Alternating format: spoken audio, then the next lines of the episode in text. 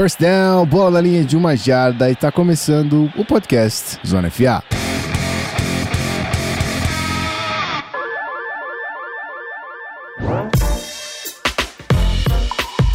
Olá, senhoras e senhores, sejam muito bem-vindos. Estou de volta aqui nesta casa, neste posto de host. O microfone é meu, vou falar o que eu quiser. Mentira, não é assim. Estou de volta, né? Vamos fazer mais um episódiozinho aí de Zona FA pra gente explicar algumas coisas para vocês. A gente vai mudar bastante coisa aqui, mas por enquanto, só dizer para vocês que tenham companhia e é a companhia que importa. Eu só faço esse esse essa ponte entre o conhecimento desses mestres e vocês, ok? Então, olá, Rafael Martins, como você está? Tô bem não, mas tô aí para fazer o programa, né? Meu time venceu, pelo menos. Conto com a desagradável com companhia dos senhores para falar sobre a semana da NFL. Mas é isso, é isso. É... Vamos explicar o formatinho novo, né? Daqui a pouco. Explica agora ou explica daqui a pouco? Vamos, deixa eu só introduzir ele que ainda não se lesionou, apesar do time inteiro estar lesionado. Guilherme Beltrão, seja muito bem-vindo. Olá. É, acho que durante a gravação desse podcast eu corro o risco de ter uma lesão no pescoço ou na minha Isso, mandíbula e ficar fora da temporada do Zona FA também. Tá complicado, viu? Exatamente. É, enfim, boa noite, Exatamente. bom dia, boa tarde, meus amigos. É, diferente do Rafão, é um prazer estar aqui na companhia de vocês, viu? Apesar de eu estar puto da vida com o meu time. Enfim, mais pra frente a gente fala disso. Muito bem, muito bem. Então, não vou nem chamar outro bloco, eu vou passar a bola para Rafael Martins. Vamos então fazer uma explicação do porquê não teve podcast é, na quarta-feira essa semana e como estaremos daqui para frente. É isso aí, então. Queria bater esse papo mais sincero com a galera e vou tentar não me alongar nisso. É mais para adequar as expectativas dos ouvintes, né? Porque o Zona FA entrou na temporada com a proposta de fazer dois episódios por semana. A gente tinha confiança de que a equipe ia dar conta dessa demanda, mas o problema é que com esses dois episódios e aí qualquer probleminha que tivesse com um membro da equipe, a gente ficava desfalcado. Então a gente tava tendo que correr muito atrás de convidado e a gente não achou que o conteúdo tava se mantendo no nível que a gente gosta e que dá prazer pra gente fazer, né? A gente, eu, a, a gente chegou à conclusão que tava um- um- uma formatação muito informativa, passando por todos os jogos, com pouca opinião, pouco tempo de análise realmente, pra gente falar é, o que a gente achou mais livremente da rodada, ou enfim, de alguns jogadores. Então a gente decidiu mudar o formato, vai ser um episódio por semana agora saindo na quinta-feira. É, a rotação de sempre, que você já conhece, a equipe é a mesma, mas vai ser um programa mais geral que vai conter no seu primeiro bloco uma análise um pouco mais macro da rodada, como ela foi. E no segundo bloco a gente também vai dar alguns palpites, alguns destaques da próxima rodada, mas sem obrigação de falar de todos os jogos e todos os times, até porque se faltar algum time ou se faltar algum jogo que você queria muito ouvir a análise do Zona FA, mas não passou pelo nosso programa aqui é, durante essas semanas da temporada NFL, você pode colar no domingo lá no Instagram, instagram.com.br canal Zona FA e participar do nosso quadro de perguntas nos stories também. A gente troca essa ideia por lá, então tá safo. É isso. E é assim que a gente vai manter. É claro que a gente tá sempre aberto é, para receber feedback da galera, porque é a galera que motiva a gente a tocar isso aqui. Mas é isso. A peteca vai continuar dessa forma agora. E sem querer alongar, mas já alongando, é, acho que é importante só salientar uma conversa que a gente teve, eu e você, que a gente queria não deixar isso aqui virar automático. é, não só perder, não só não deixar perder aquela coisa da análise mais profunda, mais técnica e menos hard news e tudo mais, que era o que estava acontecendo. Você até usou um termo que eu esqueci, o que é que foi que como é que É, é? eu devo ter falado que tava, tava muito informativo e pouco opinativo, né? A gente tava tendo que. Ah, você usou um termo específico lá, que eu não vou lembrar qual é, tipo de, de jornalismo mesmo, tá ligado? Uhum. Foge do que, daquilo que a gente fazia no começo e tava deixando de ser prazer. Então, a gente, ninguém é robô aqui e a gente tem que fazer uma parada que seja. Que volte a dar prazer para todo mundo que participa disso aqui. Então é isso. É só esse, esse contato mais pessoal. A gente tá voltando talvez para uma raiz e a ideia realmente não é ser boletim de nada aqui. E, cara, tem podcast a rodo na Podosfera aí. É, cada um, cada time tem o seu, tem muita gente boa, Famblinho, o Curte, tem uma galera muito foda fazendo. Então, o que você não, não achou aqui, você pode complementar com a outra galera e colar no Instagram também, obviamente, para complementar. Mas é isso, cara. É voltar a fazer o que dá prazer pra esses meninos aí. E vamos, certo? Vamos falar de NFL então? Simbora. Só bora! Vamos nessa.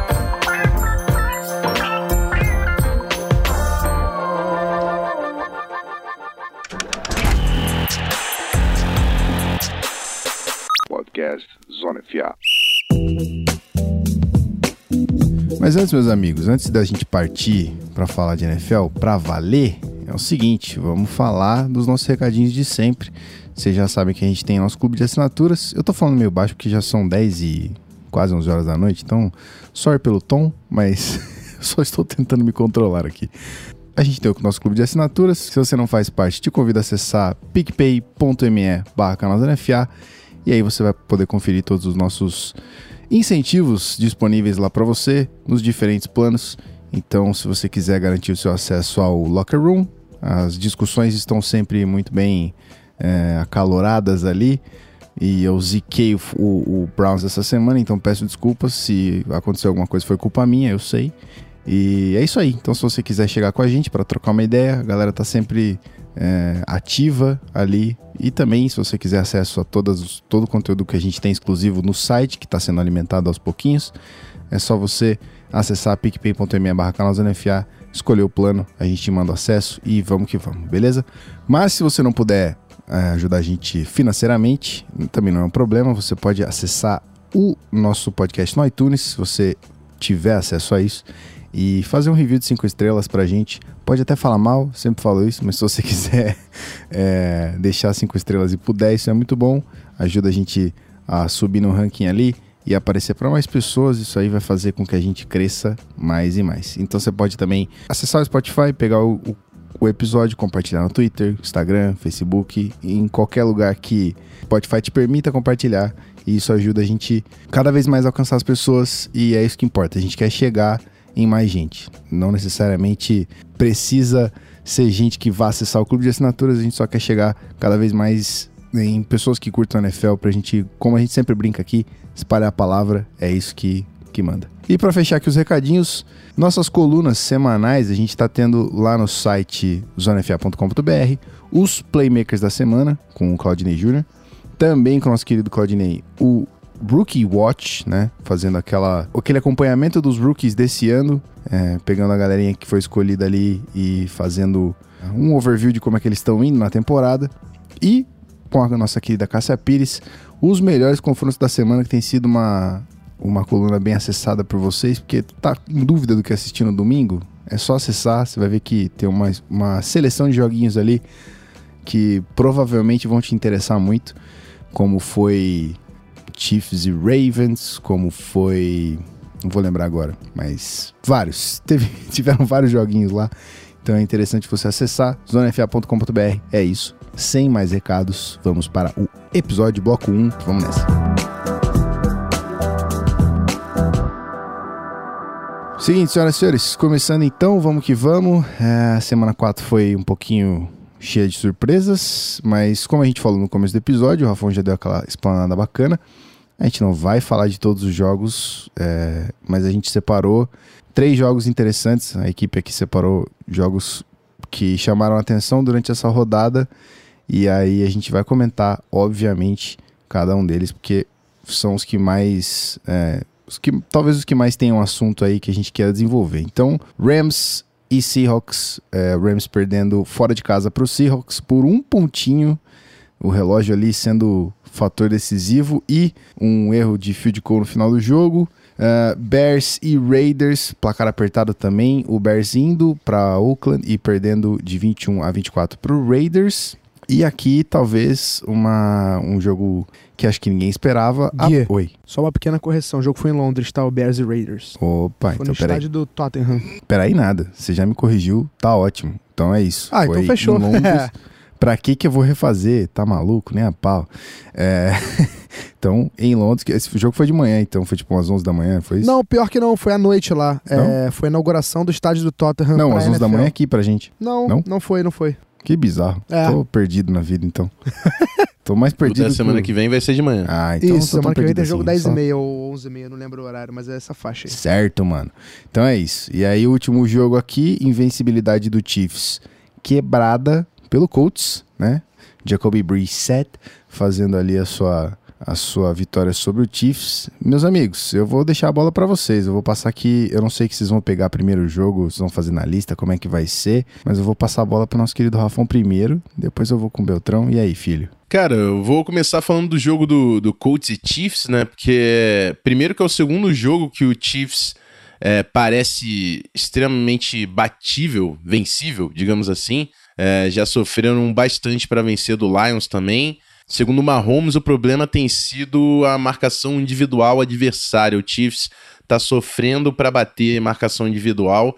É, claro que a ausência do Tyreek Hill atrapalha bastante nesse sentido, porque não dava para fazer marcação individual quando você tinha o Tyreek Hill em campo, porque ele é simplesmente mais rápido do que todo mundo. Então, a ausência do Rio tá possibilitando que os adversários façam essa marcação indi- individual mais acirrada e o Mahomes não tá conseguindo é, conectar tão, com tanta eficiência os passes.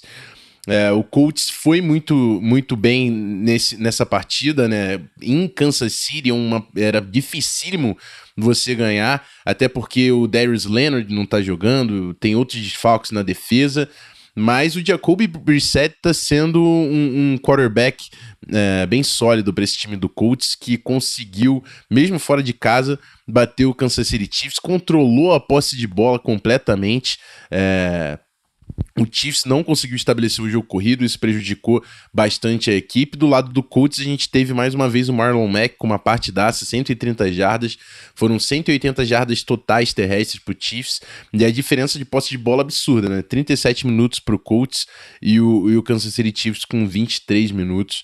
É, realmente o, a, a, a bola simplesmente não ficava na mão do Mahomes porque tinha que estabelecer as big plays, as big plays não estavam aparecendo. O Colts foi consistente e conseguiu fechar esse jogo. É, e, e cabe a gente entender o que vai ser desse Chiefs, né? O, o Colts é um time que não é um contender, mas é um time muito chato de se bater. E, e conseguiu mais uma vez fazer joga, um jogo duro. E, e venceu o Chiefs, que era visto por muitos como um dos grandes favoritos. E, e ainda é, né? Mas é um problema que esse Chiefs vai ter que levar à frente. É, teve o retorno do Damian Williams, que teve muitas carregadas, mas muito, mas muito poucas jardas. Então o Chiefs vai ser crucial que ele comece a se achar nas próximas semanas para a gente voltar a falar num patamar próximo do que o Patriots está mostrando, por exemplo, nessa temporada. É, eu vou, antes de passar a bola pro Belt, vou, vou fazer mais um comentário aqui da, do Oakland Raiders, cara, porque o time do Bears amassou meu Minnesota Vikings e o Vikings tinha amassado o Raiders. Eu falei, pô, o Bears vai acabar com o Raiders, e não foi dessa forma. É, em Londres, o Raiders foi lá e venceu 24 a 21, e, e a, o grupo de linha ofensiva do Raiders foi muito importante contra esse time do Bears. É, a defesa do Bears, a gente sabe, é uma das mais poderosas da NFL, mas a linha ofensiva do Raiders foi extremamente eficiente, conseguindo também estabelecer o, o jogo terrestre. O calor Josh Jacobs fazendo uma grande temporada, teve dois touchdowns nessa partida. Então, é uma partida para o Gruden começar a construir uma identidade nesse time, porque até agora esse time não sabia o que, que era. Venceu o Bears é, com a performance do jeito que foi, com a dominância da linha ofensiva em cima dessa defesa tão forte, é algo que pode, pode começar a construir uma, identidade para esse time do Raiders. Por isso eu quis destacar. E é isso. Passo a bola pro Belt para ele com, complementar aí o que ele achou mais interessante nesses jogos. Vai que é tua. É, então, eu achei que o destaque do Rafão em relação ao jogo do Chiefs foi perfeito. A NFL ficou. descobriu que o Chiefs é um time vencível, principalmente dentro do Arrowhead. Ah, peraí que meu telefone caiu no chão, fui pegar. o Chargers no ano passado venceu o Chiefs no Arrowhead, mas precisou fazer uma exibição, assim, perfeita para ganhar, ganhou porque foi muito ousado e arriscou uma conversão de dois pontos no final do jogo para assumir a liderança, podia ter perdido aquele jogo. O Colts não, o Colts se impôs, venceu, é, colocou. Passou um recado para a liga, né? E talvez tenha achado a criptonita desse, desse ataque, né? A criptonita para esse ataque do Chiefs, que já tinha ficado um pouco, entre aspas, evidente na semana passada contra o Lions, que foi marcação homem a homem. É, e o Colts, que estava jogando com 70% da marcação em zona nas primeiras quatro semanas da NFL, pegou o Chiefs e foi muito mais de marcando homem a homem durante o jogo. E, e, e agora que o Chiefs está sem o Tyreek Hill, que é um cara que, para marcação homem a homem, é um desastre, né? Quer dizer, um desastre para as defesas, né? É um cara que destrói marcações homem a homem, como o Chiefs está sem ele, mesmo com o Michael Hardman e com o Sammy Watkins, que até jogou meio baleado, e com o DeMarcus Robinson e outros alvos, não são as mesmas pessoas que o Tarek Hill. É, então, assim, ficou mais evidente essa essa kryptonita, né? Esse plano de, de parar o ataque do Chiefs. Tanto que o Mahomes teve um touchdown contra o Lions e nenhum touchdown contra o Colts, é, que também correu muito com a bola. Enfim, o Rafão já falou de tudo isso. Agora, um jogo que ele não citou, que vale a pena citar, é o jogo do Seattle Seahawks e Los Angeles Rams. É, o Rams, longe de ser o time dominante, principalmente do lado ofensivo da bola, que foi ano passado. O Jared Goff parecendo muito mais, entre aspas, humano, né?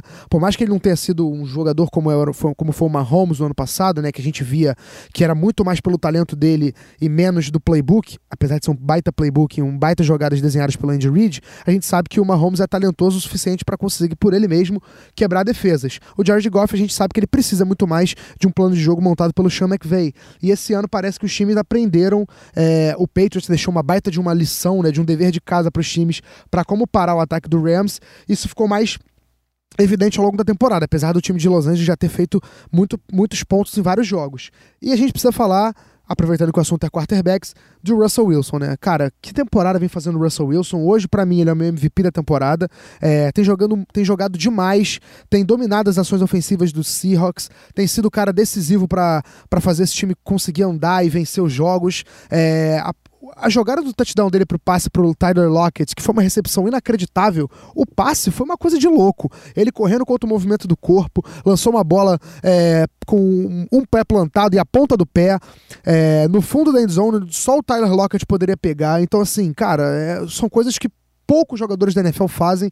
Russell Wilson esse ano tá demais. Ele tá vindo também de uma sequência que começou na temporada passada, cara.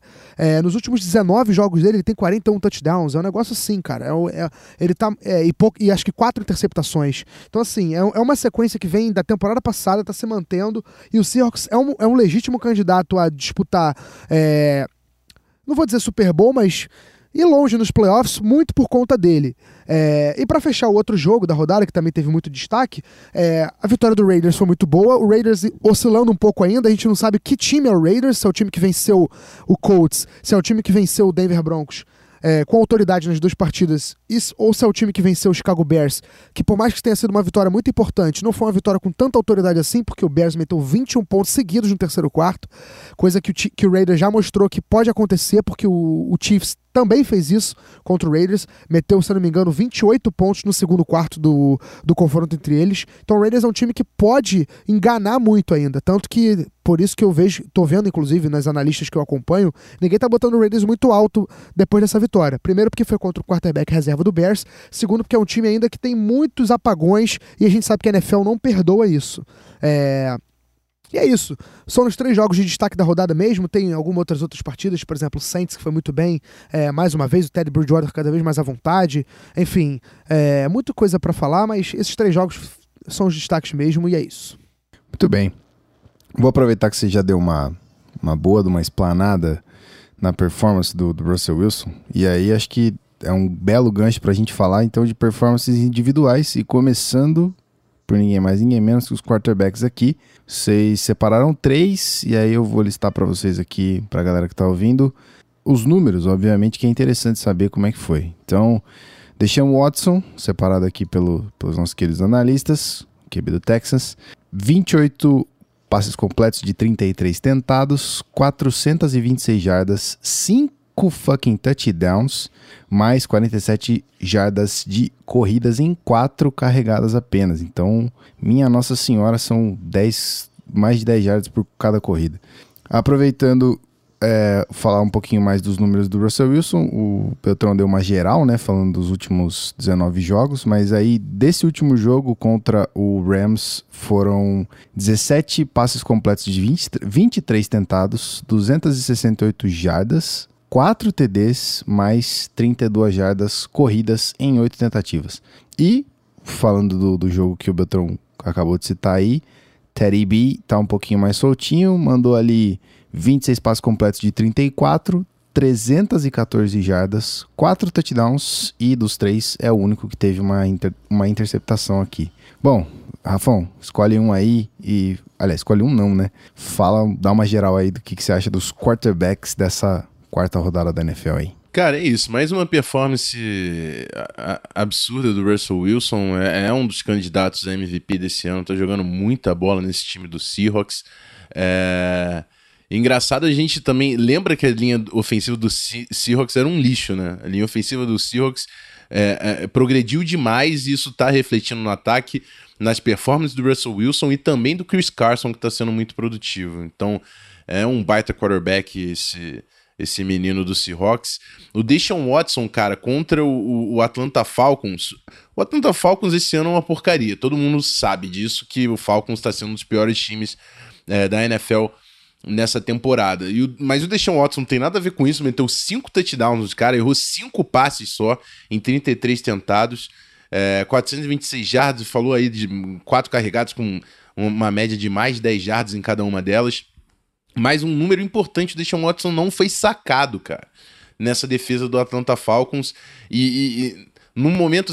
É, eu, eu, já falei que essa linha ofensiva do Texans progrediu esse ano em relação ao que era ano passado, mas ainda não acho que é uma das melhores linhas da NFL. E, e o, Te e o Falcons é, ser tão ruim na, tentando pressionar o Deshaun Watson é uma coisa realmente que não pode acontecer. O Deshaun Watson, quando se sente confortável, quando não é pressionado, quando ele não come grama, ele é um cara que começa a engatar e vai embora, porque é, é um cara muito explosivo.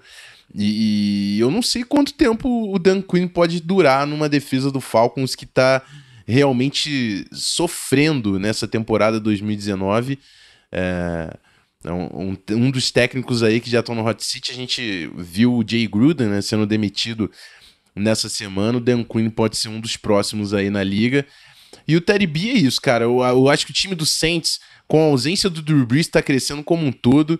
E essa foi a primeira partida que o Terry Bridgewater foi de fato um, um fator determinante na vitória do Saints. Eu acho que nos jogos anteriores o time estava carregando um pouco o Terry e dessa vez, não, uns quatro touchdowns. O Terry nunca foi um cara de muito volume em jardas aéreas, por mais que tenha tido 314 nesse jogo, mas é um cara muito decisivo, é, marcando pontos. Contou com a ajuda do Michael Thomas, é claro que teve uma partidaça, a gente vai falar dele, mas foi uma grande performance do Terry que começa a se estabelecer e abrir os olhos da liga, né? Um cara que muita gente vai botar como é, projetando como titular, o próprio Saints pode fazer isso após o, o Drew Brees, é uma das histórias pra gente acompanhar aí na NFL. Cara, eu vou, eu vou passar a bola pro Beltrão, mas eu vou deixar duas perguntas para ti, Belt. Você pode responder ou não, obviamente. Que eu vi o jogo do, do Texans e Saints, aquele jogo foi maravilhoso. E o Watson foi pressionado, que é uma beleza, né, cara? Naquele jogo, com a defesa do Saints, que é uma potência. O Rafão salientou o problema do Falcons, e aí eu te pergunto se é um demérito absurdo do Falcons e até onde essa preocupação o Falcons deve ter, né, de não oferecer pressão para um time com uma linha ofensiva mediana. Também do, do Teddy B, se ele é o futuro do Saints. Drew Brees ainda é o, o, presente, esse presente vai durar por muito tempo e isso aí só vai, como o Rafão falou agora, só vai abrir os olhos para a liga, para que ele saia dali, né? É só uma um, um portfólio para ele. Olha, Gui, em relação à linha ofensiva do, do, Texans, eu acho que tem sim um pouco de demérito do, do, do, Falcons, mas assim, usando o exemplo do meu time, né, do Chargers, que tem dois dos melhores pass rushers da NFL, com Melvin Ingram e Joey Bolsa, também foi uma partida onde o Chargers não conseguiu encostar muito no Deshaun Watson. É... E isso também enfrentando a mediana linha ofensiva do Texans e tudo mais. Eu acho que tem alguns fatores pra gente entender por que, que contra o Saints é... não houve tão. É... Quer dizer, o Deshaun Watson foi tão pressionado e por que que contra os outros dois times citados, né, o Chargers e o Falcons, é, não teve tão, tantos problemas assim. O primeiro acho que é o entrosamento, cara. Faz muita, muita diferença nessa liga. E a gente sabe que a chegada do Larry Tunsil para left tackle foi uma, um investimento pesadíssimo do Texans nele. É, duas escolhas de primeira rodada, enfim. O, o, Texans pagou até caro demais, na minha opinião, por ele, mas a gente sabe que é o preço de um jogador de linha ofensiva já consolidado na liga. E a chegada dele contra o Saints ainda era muito recente, então isso tem um fator, tem um peso. Contra o Chargers e contra o Falcons principalmente, essa linha ofensiva já estava mais entrosada, já tinha comunica a comunicação mais bem estabelecida, é, o Deshaun Watson também mais à vontade, é, ele é um cara muito difícil de ser derrubado, porque ele é um cara muito ágil, ele também é um cara muito forte, a gente desvaloriza isso nele também, o Deshaun Watson é um jogador muito forte, muito difícil de ser derrubado, apesar dele não ser um cara do tamanho do Big Ben, por exemplo, e, e, e enfim, do porte físico do Big Ben, mas ele é um cara muito difícil de ser derrubado. E também um cara muito liso. Então acho que esses fatores ajudam a entender por que, que não fica só no demérito da defesa. Também tem um lado que a linha ofensiva tem um papel importante nessa, nesse fator. Sobre o Teddy Bridgewater e o Saints, eu acho que assim, para o presente e futuro imediato, né, futuro daqui a umas duas temporadas, eu acho, no máximo também, o Drew Brees é a resposta e não tem nem o que discutir, né? Esse time é do Drew Brees, mesmo se o Terry Bridgewater lançar seis touchdowns por jogo, nenhuma interceptação. Não há como o Drew Brees sair desse time. Porém, eu acho que ele está mostrando que pode sim ser o futuro da franquia. Inclusive, ele foi, ele chegou no Saints para ser esse seguro, né? Esse insurance, né? Para ser o seguro desse time, para ser a válvula de escape caso acontecesse alguma coisa com o Drew Brees, no caso aconteceu. Então, assim, é muito difícil prever o futuro, é, ainda mais numa situação dessa, porque a gente não sabe se a liga vai se interessar no Thread Bridgewater a ponto de oferecer alguma coisa pro Saints. E ele, ou, ou, o jogador mesmo, achar que vale muito mais e não querer um contrato de backup, caso é, encerre o contrato dele com o Saints ele não tenha nenhuma proposta é, antes ou se o Saints vai resolver, resolver investir nele e vai ter um projeto de carreira para ele, como foi feito com o Aaron Rodgers no Packers, né? De falar assim, ó, você vai ficar na reserva um tempo, mas a gente tem um plano para você. O Drew Brees vai jogar até os 41, ele tem sei lá quantos, eu não lembro quantos anos tem o Drew Brees, mas vamos supor que ele tem 40, 40 né? Então o Drew Brees vai jogar até os 41, 42 no máximo. Você, pô, tem pedir paciência para você, você vai segurar e a gente vai ter um plano para você ser o titular do nosso time. Então assim, é, obviamente, quarterbacks, a situação do, do Saints pode mudar de uma hora para outra. É, também com uma lesão, a gente sabe que o Teddy Bridgewater sofreu uma lesão no treino é, gravíssima. Então, assim, isso pode também ser um fator na hora de pensar a, a carreira dele a longo prazo, como titular, como franchise QB. É muito difícil prever, cara. Ou se eu tivesse que palpitar para não ficar em cima do muro, eu acho que o Saints apostaria sim nele como futuro da franquia. Até porque ele é um cara sensacional. Ele é um líder nato, o vestiário é muito melhor com ele, então ele é muito querido por todos. Então, acho que ele, é um, ele tem perfil de um quarterback líder e um franchise QB. E ele mais à vontade, cada vez mais familiarizado com o playbook, mais entrosado com o ataque, ele tende a melhorar. A gente viu isso na performance dele essa semana. Então eu fico com um sim. Eu acho que dá para o Ted Bridgewater ser a resposta, não a, não a curto prazo, né? Ainda acho que é o Drew Brees, mas a longo prazo com certeza pode ser. Rafão sente saudades nesse momento. de um passado. Ah, não tenho dúvida. Talvez. Eu não troco o Cousins pelo Terry agora. Agora, lógico, tá louco. lógico. Primeiro o carisma, que isso é, aí é indiscutível. Vai além do campo de futebol tá americano. Lógico. Rapaz, tem um sorriso incomparável. Não, eu acho que não tem uma pessoa que não goste dele, assim. Não tem nem porquê, né? Mas assim, não tem ninguém que, goste, que desgoste dele. É impossível. É, a gente já falou sobre os quarterbacks, mas se você quiser fazer mais alguma uma ressalva aí, Belt, Tá na mão, velho. Não, então, gostaria só apenas de valorizar e lembrar o quão sensacional é Deshaun Watson, é, o quão espetacular é ele. Ontem não, né? Domingo foi uma partida, mais uma vez, brilhante do, do, do quarterback do Texans. Espero que ele sem que ele fique longe das lesões que atrapalharam tanto a carreira dele na NFL no começo, né? É, que ele fique saudável a temporada inteira. A entrevista dele no final dissecando a defesa do Falcons, mostra o quanto ele se prepara, o quanto ele é inteligente e o quanto ele é um quarterback completo, né? Que não é só aquele cara que é muito mais talento de improvisação e de, de aproveitar falhas defensivas do que de criar chances para ele e seus companheiros. Então, assim, o Deshaun Watson é fantástico, eu sou muito fã e gosto muito. O Russell Wilson já falei e o Terry é o que eu tinha falado também, jogador que pode não ter o talento do, do Deshaun Watson, mas é um cara super esforçado e também é talentoso, né? E é um cara que também merece todas as coisas boas da liga. Muito bem. Então, podemos ir para os nossos queridos recebedores, senhor Rafael Martins? O que, que você me diz? Let's go. Então vamos nessa. separados quatro aqui na pauta, temos a Mari Cooper, é, wide receiver do Cowboys, 11 recepções, 226 jardas e um TD. O Will Fuller, né, do Texans, 14 recepções, 217 jardas e 3 touchdowns. Michael Thomas, recebendo as bolinhas de Teddy B, 11 recepções, 182 jardas e 2 TDs. E para fechar, DJ Chark, wide receiver do Jaguars, é, recebendo as bolas de Minshew Mania, 8 recepções, 164 jardas e 2 touchdowns. Rafael Martins, e esse essa seleção de recebedores aqui? O que, que você me diz? Cara, é... o DJ Shark tá se estabelecendo como um dos grandes recebedores da liga, né? Eu tenho uma liga de fantasy que eu tô tentando empurrar um OBJ por um DJ Shark há algum tempo. Estou num trabalho nervoso de convencer a o meu adversário. ponto chegamos, não é mesmo? Não, Empurrar é uma liga keeper, para alguém. cara. É uma liga keeper. Eu quero pegar o DJ Shark porque eu acho que ele vai ser bom por muitos anos. Eu realmente estou vendo esse potencial no moleque, assim como no Minshew, né, cara? O Minshew tá se estabelecendo nesse ataque do Jaguars.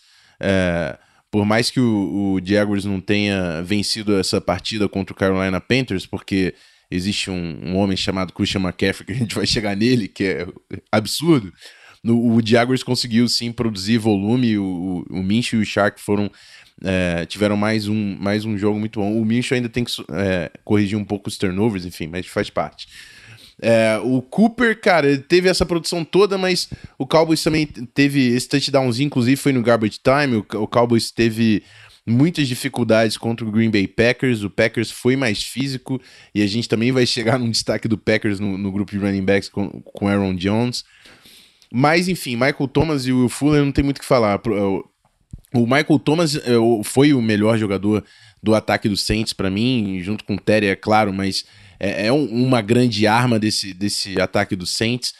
Eu, eu tenho alguma preocupação é, é, no depth, né, cara? O Saints de, demanda muito do Michael Thomas e, e, tem poucas opções além dele. É um, um, setor que o Saints vai precisar investir para ficar ainda mais forte e menos imprevisível, porque hoje você fala de ataque aéreo do Saints, é fechar o Michael Thomas.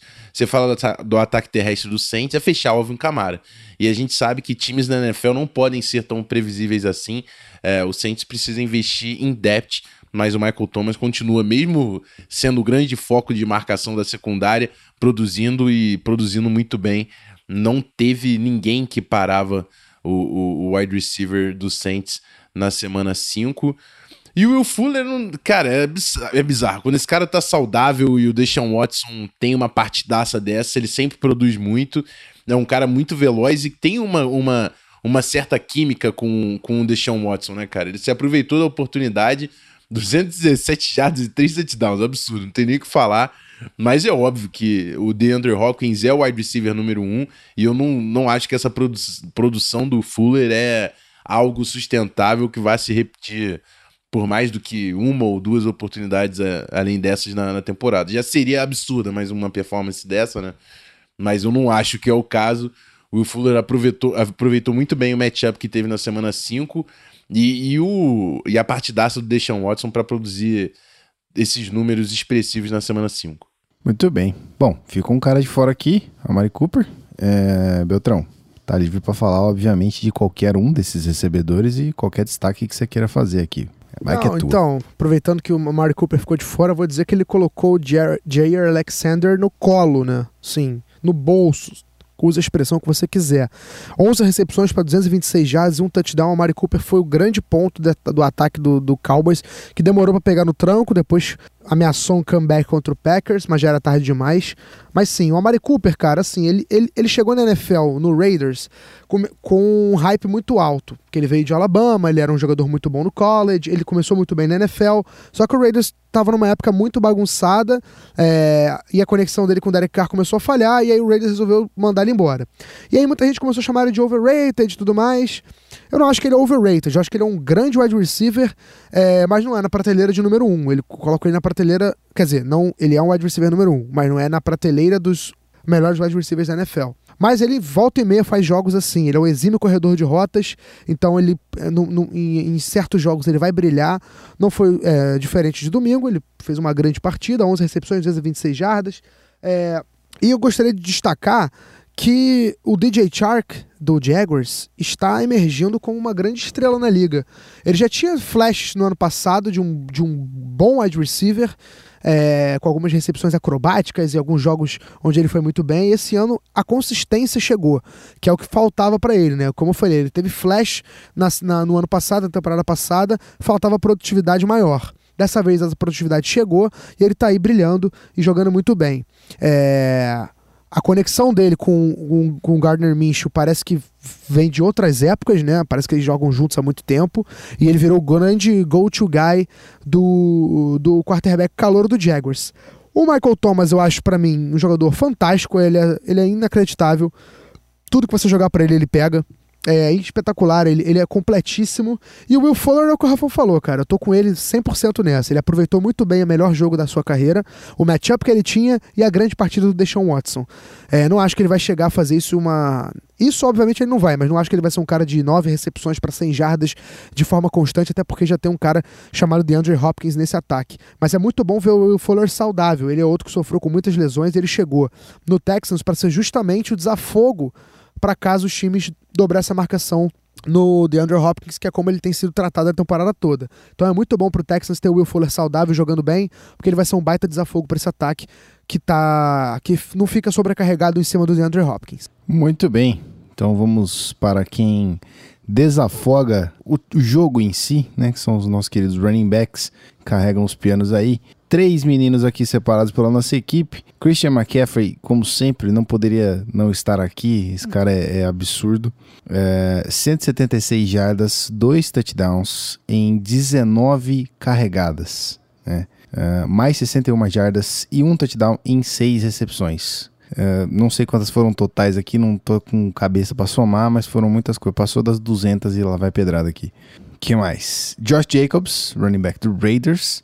123 jardas e 2 TDs em 26 carregadas, mais 20 jardas em 3 recepções. E para fechar, Aaron Jones do Packers, 107 jardas, 4 fucking TDs em 19 carregadas, mais 75 jardas em 7 recepções.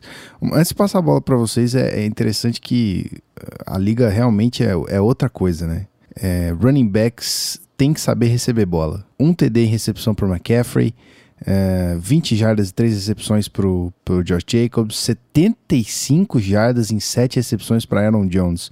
E aí, Rafão? É, exatamente isso, né? Eu, eu ainda, com pesar, muito pesar, tive que tirar o Dalvin Cook aí dessa lista, que também teve jarda pra caramba recebendo a bola. É, inclusive, é o número 2 da liga em jardas scrimmage, né? Jardas corridas e terrestres somadas. Deixa eu passar aqui rapidinho, ó. O Dalvin Cook tem 542 jardas corridas e o Christian McCaffrey 587. Mas se a gente somar as jardas recebidas, né, scrimmage yards, Dalvin Cook vai a 742 e o Christian McCaffrey tem 866, amigo. Em cinco jogos, isso, ele tem 866 jardas de scrimmage. Para mim, é o MVP dessa temporada, não tem ninguém que consegue tirar isso da minha cabeça. É...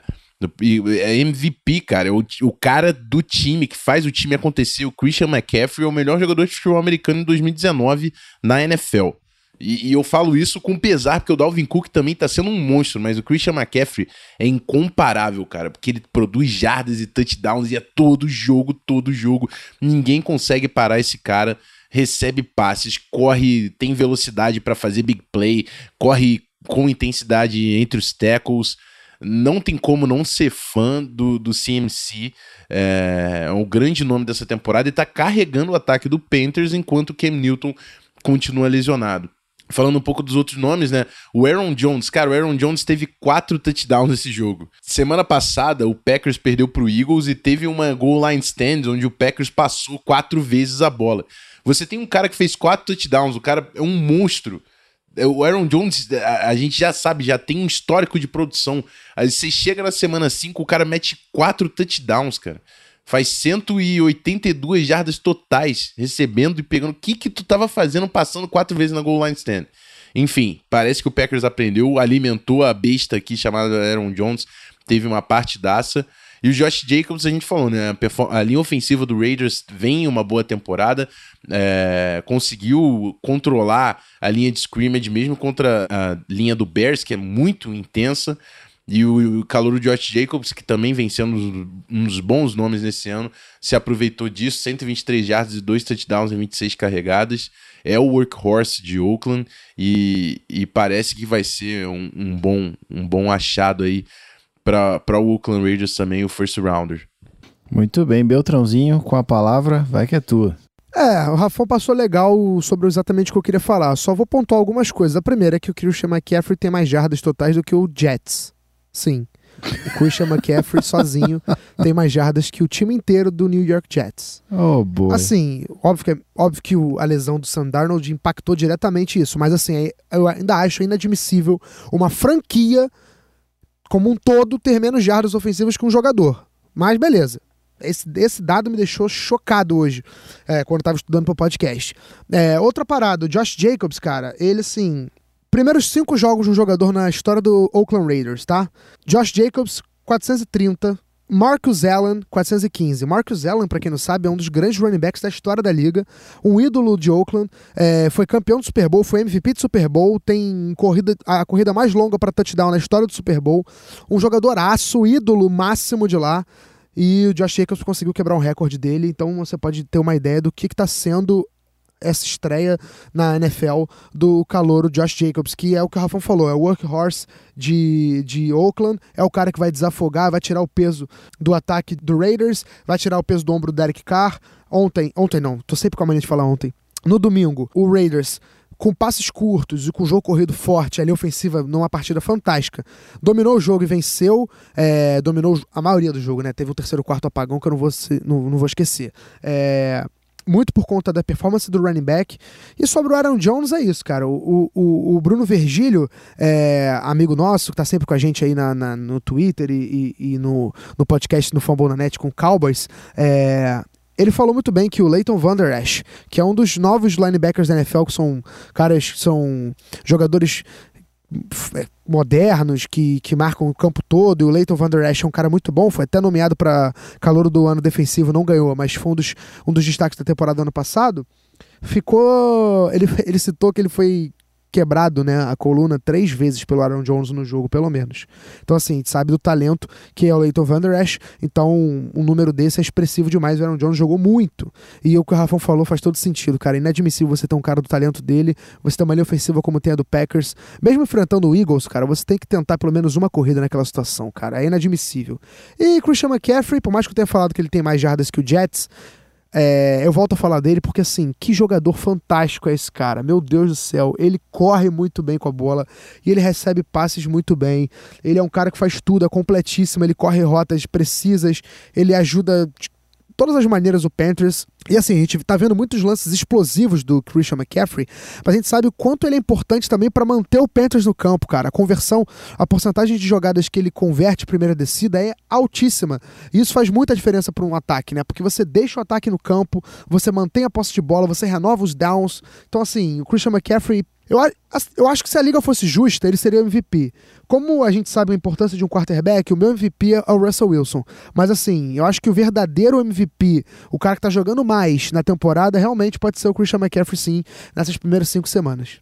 Levando ao pé da letra, né? Most valuable player, caraca, é o cara que mais faz a diferença no Panthers. Seja seja Cam Newton, seja Kyle Allen, foda-se quem tá ali, mano. O cara tá fazendo a diferença sem pensar. É, é isso. O cara é mais de metade do ataque.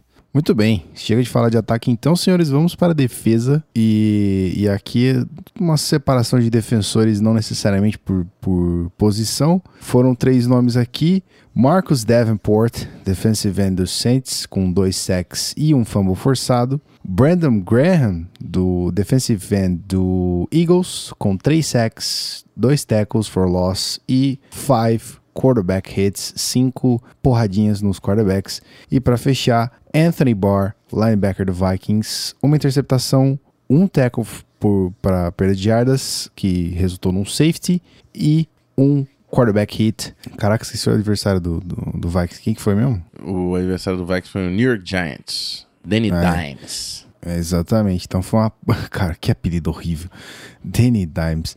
Então foi uma porrada no nosso querido Daniel Jones. É isso. Bom, defensores, vai que é tua, Rafão. Depois a gente manda pro Belt. É, cara, o, o Brandon Graham foi, é assim. O, a linha ofensiva do Jets já não é das melhores, para ser bem educado, porque é uma das piores da NFL. E o Luke Falk talvez seja o pior quarterback a já pisar num campo de futebol americano profissional. Realmente é um cara que não dá, não dá, Jets, não dá. O Sam Darnold ele tem que voltar, nem que seja com uma perna a menos, mas vai fazer um trabalho melhor. E aí você enfrenta o Brandon Graham, que é um pass rusher nível ao pro na NFL, e é isso que acontece. 5 QB hits, 2 tackles for loss, 3 sacks em cima do Luke Falk, performance completamente dominante aí do pass rusher do Eagles.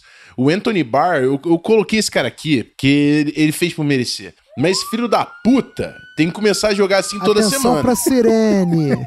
Exatamente. Não, pelo amor. O Anthony Barr ele ganhou um dinheirão e ele tava andando, ele tava, tava passeando pelo campo. Ah, não, estou aqui portando meus 16 milhões por ano de sacanagem. Agora não, ele realmente conseguiu fazer um jogo decente. Parabéns, Anthony Barr. Estou aqui exaltando o seu feito.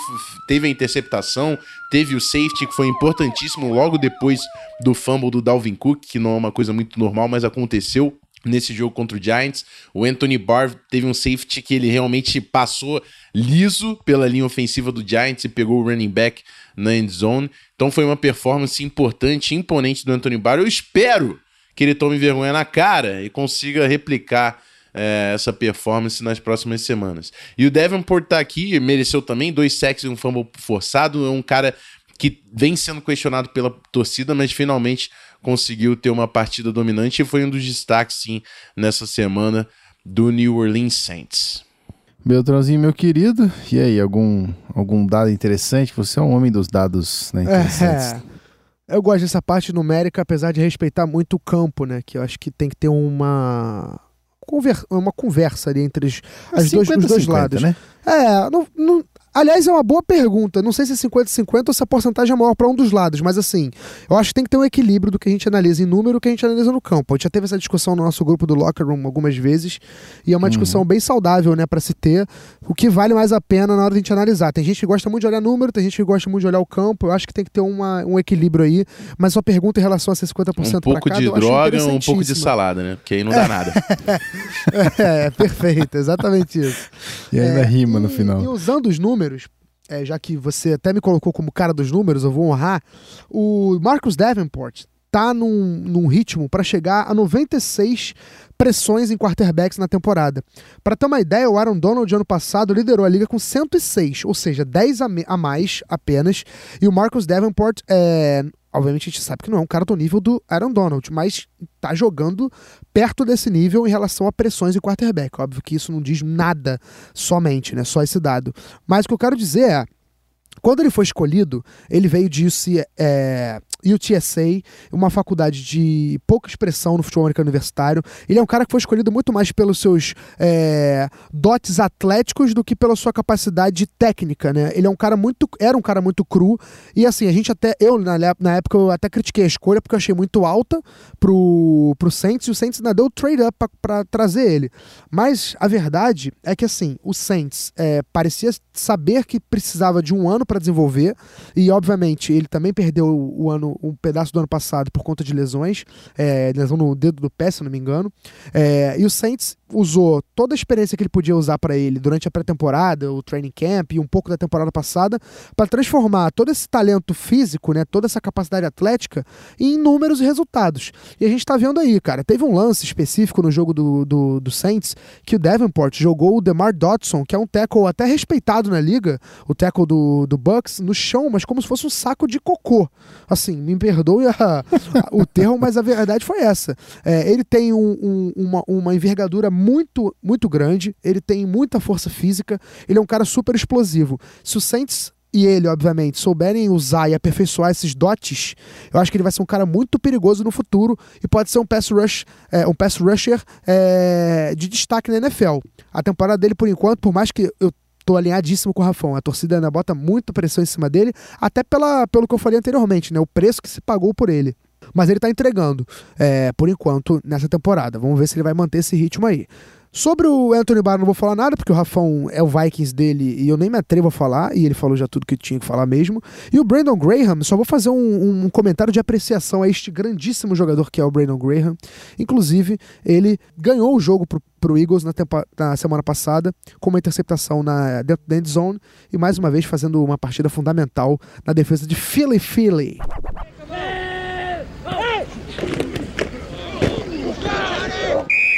Começando então o nosso segundo e último bloco, a gente vai falar da próxima semana da NFL, né? A gente fez. Aliás, eu, eu dei uma, uma errada ali em cima, né? Que eu falei, tava na pauta e eu li sem perceber.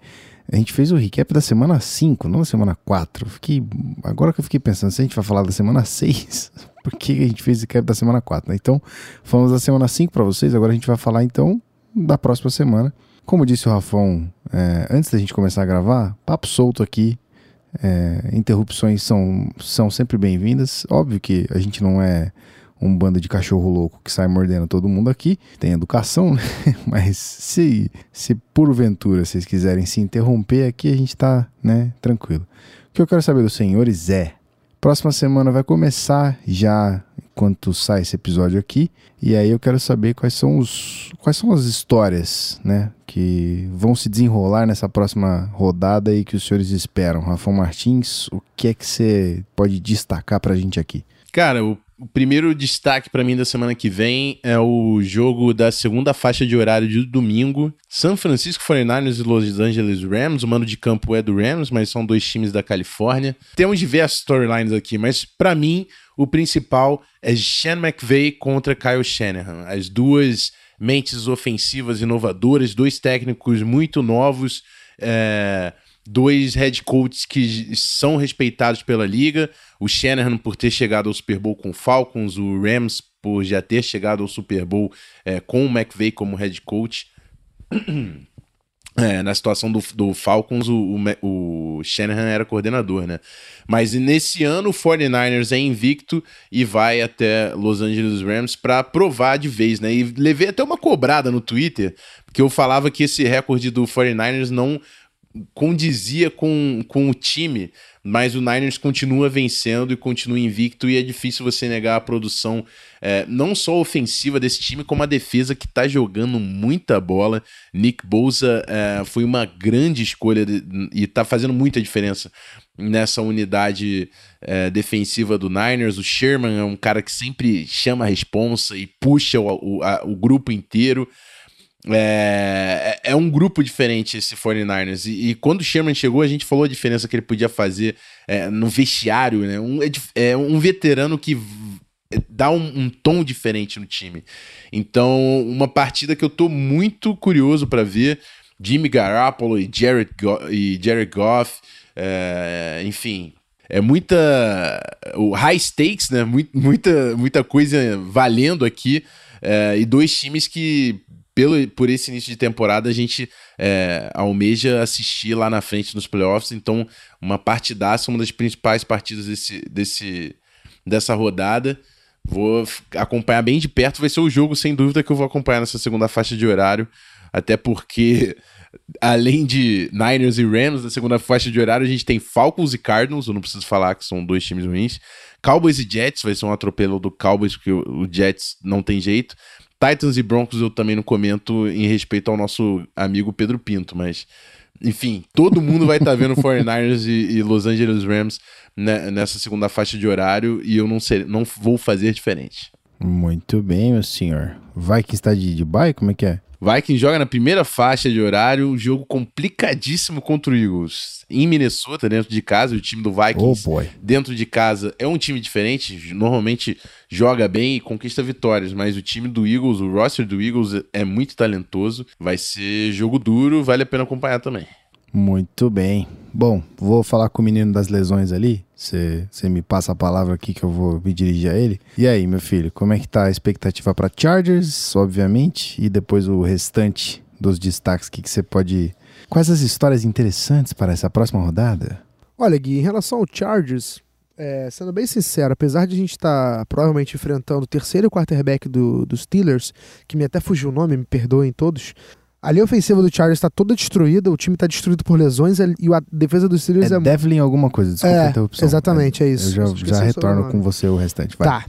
É, a defesa dos Steelers é muito boa, muito forte, então deve ser um matchup completamente desfavorável ao Chargers. Eu acho que vai ser um jogo muito apertado, sinceramente não consigo ver um favorito. Eu acho que cada time tem uma possibilidade boa de ganhar, mas não vai ser um jogo bonito não. a minha expectativa é um jogo ruim nesse Sunday Night, inclusive é, bastante frustrante o Sunday Night, que tinha tudo para ser um jogo legal, se o Chargers estivesse todo é, inteiro e os Steelers da mesma maneira. Mas enfim, o meu destaque mesmo, o jogo que eu tô ansioso para ver, é o que o Rafão falou, realmente esse para mim é o melhor jogo da rodada. Mas tem outro jogo que é bem legal da gente acompanhar, que pode ser a prova de fogo de um time e pode ser a afirmação de verdade de outro, que é o Monday Night. Lions e, e- e Packers. O Lions é, é o time que pode se afirmar, ou melhor, é o time que pode passar pela prova de fogo, e o Packers é o time que pode se afirmar de vez. Por que, que eu digo isso? Porque o Packers, é, apesar de estar 4-1 na temporada, é, ainda tem algumas pessoas enfrentando o time com certa desconfiança. É, e o Lions, apesar de também estar muito bem na temporada, é, é um time que também foi visto com uma certa desconfiança por não ter vencido o Chiefs, mesmo sendo um jogo apertado. Muita gente disse que o Lions só pegou times fáceis ou pegou times em circunstâncias diferentes. Por exemplo, a vitória contra o Chargers foi uma vitória muito feia do Lions, é, mas foi uma vitória, isso que importa. Então é um jogo bem interessante que vai valer uma posição de privilégio nessa divisão. Né? Um confronto divisional é sempre um confronto interessante. Então é um jogo bem legal da gente acompanhar nesse Monday Night para fechar a rodada. É, Lions e, e- e Packers. O jogo é em Green Bay, né? O jogo é no Lambeau Field. O favoritismo é do Packers, é um time que eu acho que é mais completo, mas o Lions já mostrou que é um time bem valente, pode ser um jogo bem legal de ver. É, então eu fico também com esse jogo. Outro jogo que pode ser interessante, porque tem sido mais ou menos assim, é o Tua Bowl. Mentira, não é esse não. Não é, Lion, não é Dolphins e Redskins, não. Esse jogo aí a gente esquece. É, é o jogo entre Chiefs e Texans. É um jogo que pode ser um placar altíssimo, é uma possibilidade de ser um tiroteio entre as duas equipes e um duelo de quarterbacks no melhor altíssimo nível, né? Deixou Watson de um lado, é... Patrick Mahomes de outro, quase que me fugiu o nome do Patrick Mahomes, é mole? É, dois ataques explosivos, duas defesas com problemas, então um prato cheio para ser um tiroteio, um jogo bem animado. E outro jogo que também pode ser destacado para ser legal é o jogo entre Seahawks e Browns. O Browns é meio que uma caixinha de surpresa, né? Pode ser um jogaço ou pode ser uma surra. Mas assim, eu acho que vai ser um jogo interessante porque é sempre bom ver um duelo de quarterbacks do nível de Baker Mayfield, apesar de não estar jogando muito bem essa temporada, mas deixa isso pra lá, contra o Russell Wilson, que é meu MVP na temporada. Então são alguns jogos que a gente destaca aí. Não, não dá mais pra destacar nada mais que isso. O Thursday Night, por exemplo, é um jogo sofrível. O Giants todo remendado enfrentando o Patriots. Enfim, acho que esses jogos tão, já estão de bom tamanho pra servir o fã de NFL na, na semana 6. Bom, eu não vou falar nada sobre Seahawks e Browns, porque eu fui falar do Browns e eu ziquei. Então não vou falar também nada, vou Zicou, Gui, você me desculpa. Zicar é uma outra Oi? coisa. Você, você fez outra coisa. Zicar é uma coisa. O que você fez não tem nem nome ainda. Vou Porque Urucubaca. você, você pra quem não sabe, o Gui no Locker Room, no nosso grupo, ele falou assim: Meu Deus. Você falou que é torcer, né? Ah, vou torcer pro Browns, o Browns vai Cara, ganhar eu- hoje. assim, o jogo tinha acabado de começar, eu só mandei assim, hoje eu sou Browns desde criancinha. Sequência, Obviamente que eu queria que o Matt 49ers Breida. perdesse, pra gente ficar é, empatado na liderança da divisão com, né, 49ers e Seahawks ali. O quesito de desempate, sei lá qual, qual seria, mas tipo, os dois times, não, os dois times 4-1? Não, na verdade não, porque o, Não, o o Browns 49ers tava- tá, tá 4-0, né? É isso, o Browns Eles estão de bye. dois, três, Mas anyways, Do ficaria 3-1, a gente assumiria a liderança da divisão e só que aí, bicho, foi um apagão em Ba- Baker Mayfield que eu não entendi nada. Não entendi nada. Ninguém entendeu, cara. Ninguém entendeu. Olha, cuidado-se aí que os meninos é meio ruim de pontaria, viu? Ok, chegamos no momento em que o fiofó de alguém não tá passando um respiro, um ar sequer, porque quem tá na lanterna nesse momento é Otávio Neto, se eu não me engano. Quem é que vai ter que correr as rotas lá do, do Vasco Patriotas, do e- quarterback? Eu não sei o que vai acontecer. Eu e Belt e Otávio, que por. Aqui foi ditadura mesmo. Eu falei, meu irmão, não palpitou é derrota. eu não quero saber. Não abria voto. Porque senão Não eu vou foi palpitar ditadura, e vou, foi- vou foi ganhar. justiça. É justiça, pô. Vou ganhar porcentagem de vitória porque eu não palpitei, não existe isso. E, Exatamente. inclusive, o Otávio Neto ele não palpitou uma semana. e Nessa semana ele foi um covarde. Um, um- É. vaias pra ele. Pelo amor de Deus. Eu não vou nem falar. O que ele fez aqui é crime, mas beleza. O Gui eu vai falo. passar. eu- é isso eu falo pra você, pra você não ter que, que se estressar um pouquinho mais. Então vamos aos palpites dos nossos queridos analistas. Começando com esse senhor que acabou de dar um, um pequeno rage aqui, senhor Rafael Martins. Tá acreditando que o Seahawks vence o Browns. Eu disse que eu não vou palpitar sobre esse jogo. Então, o jogo é em Seattle. É, não, minto, o jogo é, é, é que a, porra do Google coloca o contrário. O jogo é em Cleveland. Então, né, vou ficar quietinho aqui. Rafão não vai tão seguro assim, mas pelo menos não vai apostar no Vikings, porque quando ele aposta no Vikings, o Vikings toma uma surra. Não sei o que acontece. Cara, eu é- considerei apostar no Vikings, porque assim, na verdade eu considerei apostar no Eagles. Hum. Que eu falei, cara, ou ganho o palpite, ou o Vikings ganha, tô ganhando. Entendi. Entendeu? Entendi. Mas eu não fiz isso só porque é o Eagles e ainda tem um rancinho de 2017. Você não tinha feito. Saquei. Bom, nosso querido Pedro Pinto escolheu Saints over Jaguars. Aqui é um palpite é um pouco ousado, vamos dizer assim. Série B, Minshew Mania, vai ser, vai ser complicado. El Bigodon vai, vai, vai acionar aqui a parada. Segundo o Pete, o Saints ganha. Vamos ver como é que vai ser. Barandas, nosso querido coach, aposta em Lions pra cima do Packers. Vitória do Lions aqui. Isso O- o aí é um homem. já- É, já então, tá o Beltrão dando já aula falou pro que vai ser um jogo interessante, exatamente. Tá dando aula pro Otávio Neto como é que se faz Lions fora de casa, irmão. Isso aí é peito. Então. O cara não tá ganhando jogo tudo lá na BFA de brincadeira, pô. Isso aqui é homem de Então. verdade. Outro, o exemplar aqui, ó. Eu não tá dando tanta aula assim não, viu, Renan? Acho que não, viu? Porque foi lá, foi, foi seguro três rodadas mandando em cima do peito. É, eu não entendi também essa moral do começando a Rafão. ousar. Agora Meu que ele o cara foi apostou bem. Lions. Quando Não, você apostou no Giants, eu te dei pô. moral, porra. É, eu tô falando nisso, pô. Não, justo, faz, agora. Faz sentido, beleza. Perdoado. Ok, ok. Mas, mas vou- vale ressaltar que a regra só foi criada porque ele apostou no Patriots três semanas seguidas. e aí Bom tava ponto. fácil, tá Bom ponto. Vale ressaltar, vale ressaltar. Exato. Bom, é, na pauta tá escrito surpresa para nosso querido Beltrão. Sim. Então vai, filho, fala pra mim qual é. Sabe por que, que vai ser Se surpresa? revela, amor. Porque eu estou all-in no 49ers. Vencerá fora de casa o Los Angeles Rams. Eita. Porque eu não tenho medo de palpitar aqui, não. Apostei no Cowboys, me ferrei? Sim. Apostei no Chargers contra o Lions, me ferrei? Sim. Mas eu tô aqui pra isso. Tô aqui pra me ferrar. E eu não vou fugir dessa. Big players play on é, big games. É isso aí, cara. Perfeito. Tem que, porra. Cara, baixou, baixou o espírito choque de cultura agora no final do Rafão que... Caralho, eu tô amando isso aqui. Ô, meu boy. Então vamos lá. É, Otávio, pra fechar aqui, já que Ro- ele, ele ficou... Ficou brabítio, que nós é, colocamos uma derrota pra ele a mais ali. Então ele foi safe, né? Com isso. Safe não. Eu não queria usar essas palavras. Covarde. mas- A palavra é covarde. Mal Eu sou um cara intencionado. polido. Eu sou um cara polido, pô. Não posso falar isso. Corrupto. Safado, ladrão. Pô, tô até aqui que eu Salafrário. apertei no mudo sem querer. Era safado e ladrão. Não existe isso.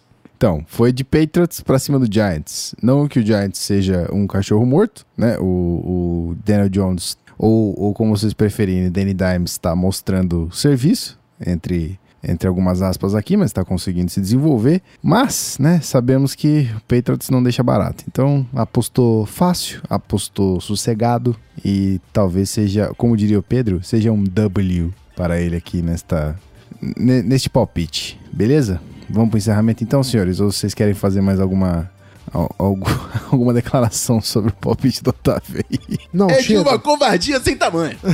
Chega, senão eu vou perder o metrô. Entendi. Putz, então vai. Vambora, final.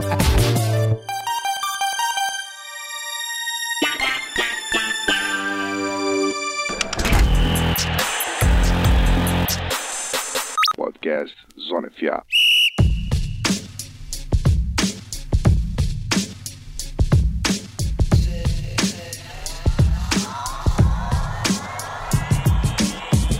Ai, ai, então é nesse clima gostoso aqui, às quase meia-noite, que a gente encerra mais uma gravação pro Beltrão perder o metrô. Meu querido, muito obrigado mais uma vez pela sua disponibilidade. Vá para casa descansar, vá safe, é, em segurança. E é isso, tamo junto. Ah, sempre uma honra, Gui. Sempre uma honra você estar aqui com a gente. Sempre uma honra estar com meu amigo Rafão. É, é isso, galera. Espero que vocês tenham curtido esse novo formato. Agora mais à vontade pra gente poder falar o que a gente realmente viu e não precisou estudar igual um louco. Porque a gente realmente posso falar por todos sem medo de errar, a gente se dedicava muito para tentar trazer tudo, só que é muito puxado realmente ver todos os jogos. Então é isso, galera. Até a próxima e tamo junto. É nóis. Rafael Martins, deixo com você então esta, esse pequeno espacinho para uma despedida. É contigo. Eu queria dizer que o Beltrão quis dizer ao falar que ia perder o, o metrô que ele não pode ficar nem mais um minuto com você. Sinto muito amor, mas não pode ser. Moro em Jaçanã e se eu perder esse trem que sai agora às 11 horas, só amanhã de manhã. Então é por isso que Só ele tá indo embora. Coisa É linda. isso aí. Exatamente. Palmas pro Rafão, por É favor. isso. É isso, Então- é isso. Palmas, palmas. Muitas palmas. É isso. Não vou bater palma aqui agora porque a, a esposa tá dormindo, senão é assassinato amanhã. A Dona Irã merece. E é isso. É isso. Um- espero que semana que vem a gente consiga é, encaixar ainda melhor esse formato. Foi o primeiro programa desse jeito. O feedback é importante da galera. Não deixa de seguir a gente no Spotify, compartilhar o nosso link. Ligue, ligue, Com- ligue. já, Compartilha o link, já. link. pra gente explodir de, de play de download desse episódio. É isso? Aquele abraço, hein? Valeu, Gui. Sempre um prazer. É nóis, tamo junto. Se precisar, chama o pai que o pai chega e é nóis. Senhoras e senhores, só lembrando que se vocês quiserem chegar junto em zonefa.com.br, tem tudo o que vocês precisam lá para saber da NFL, coluninhas semanais dos nossos queridos redatores. Tem os podcasts saindo por lá também, tem nosso clube de assinatura, chega junto. E é isso aí. Espero que você tenha um bom, um- uma boa rodada de NFL, um bom domingo, uma, uma boa quinta-feira também. É Instagram aí. no domingo, hein? seu time- Instagram no domingo. Ah, é verdade. Lembrando dessa chamadinha aí, Instagram, arroba canalzanafa, chega junto lá que o Rafão aparece com esta, é- esta face maravilhosa, falando com vocês, é, fazendo uma demonstração desses piercings modernos. É, vocês podem trocar uma ideia com esse menino bonito. E é isso aí. Eu vou deixar minha perguntinha como sempre lá. Domingo passado eu falhei, mas esse não, falha, não falharei, ok? Estarei lá marcando presença. Então é isso, meus amigos. Deixo um, um grande abraço pra vocês. Volto assim que for acionado novamente. E é isso. Um grande abraço. Até mais e valeu!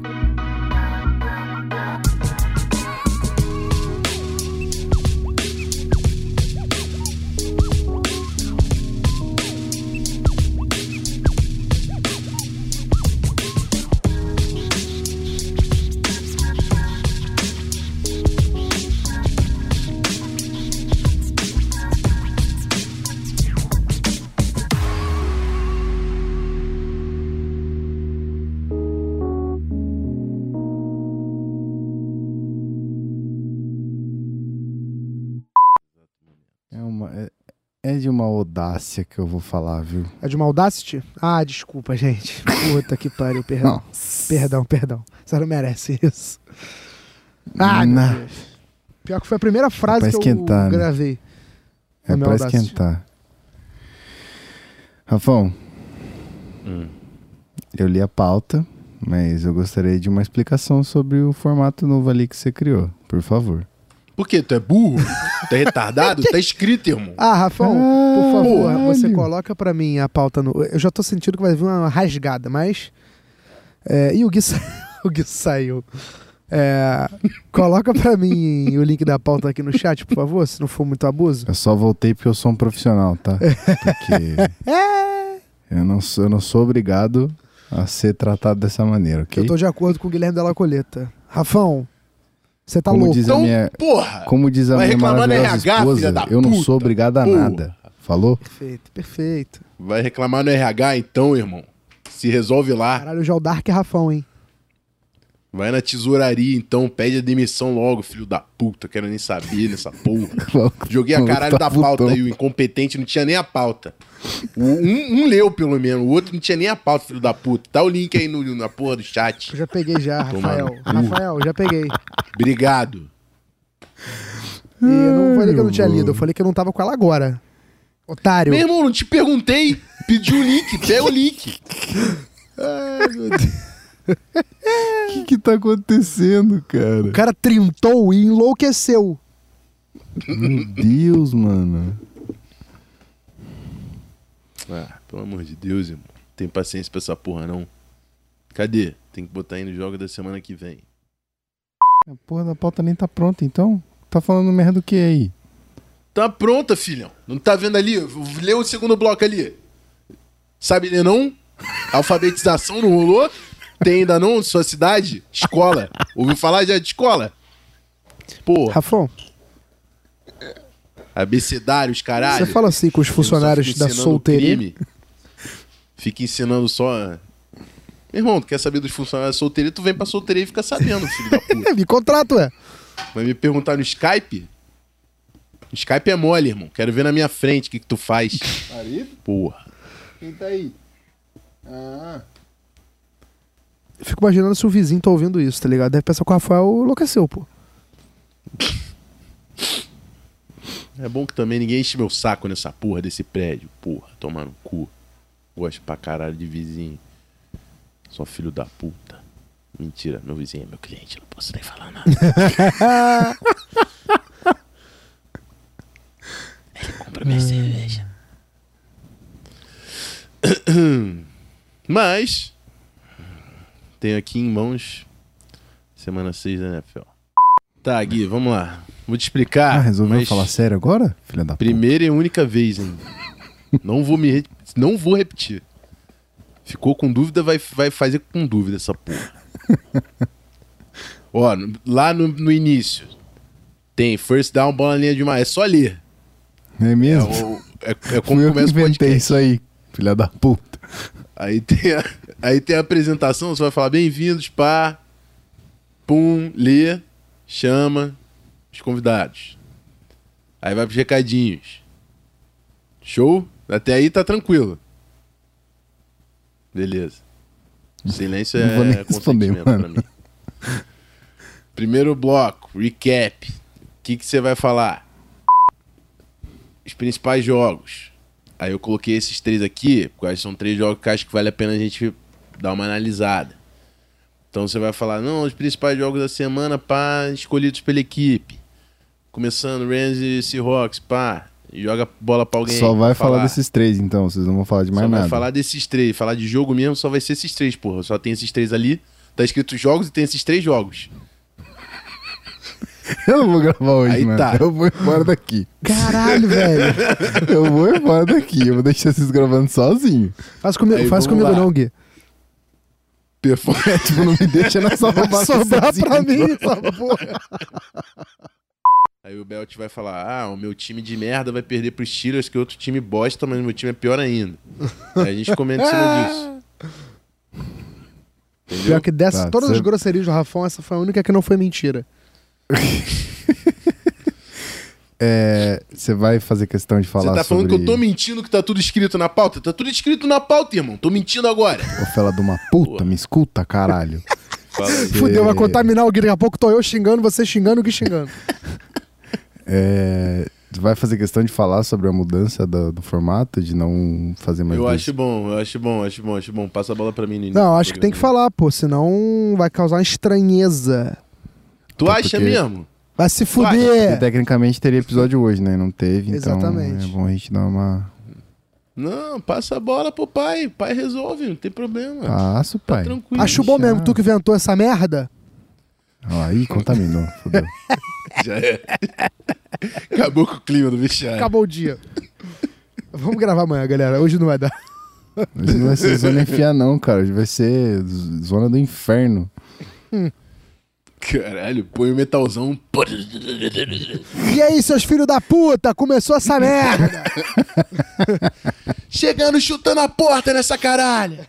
Teu time não ganhou porque é uma bosta, filho da puta. Gostei dessa interpretação de imitação. Ai, meu Deus. A gente pode fazer um show metal com a voz do Detonator. Meu Jesus. Force down!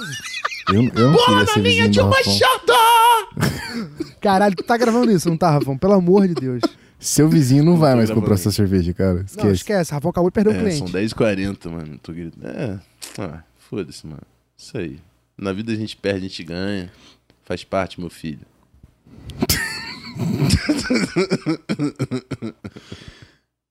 Oh, meu Deus. Até D2 aqui. Meu é surpresa. E. Do Beltrão, surpre... é surpresinha, porque ele é charmoso, ele é fofo, ele é queridinho, ele é É o filho da Porra. puta. cebola queimada do caralho. Que isso, cara? O Rafa hoje ele começou com ofensas culinárias, depois partiu É. para ofensas gerais mesmo, aí virou Dark Rafão, agora voltou para ofensas culinárias. Não, e foi pro, foi pro metal, né? Ah, é. Teve Metalzão. o, teve o Detonator, teve o Rafão Detonator Isso. também. Teve o mood. O mood mudou. Mas é isso, gente. Acho que tá tudo certo aí pra gravar mesmo. Então O vamos. negócio é começar. Tô por vocês, vambora.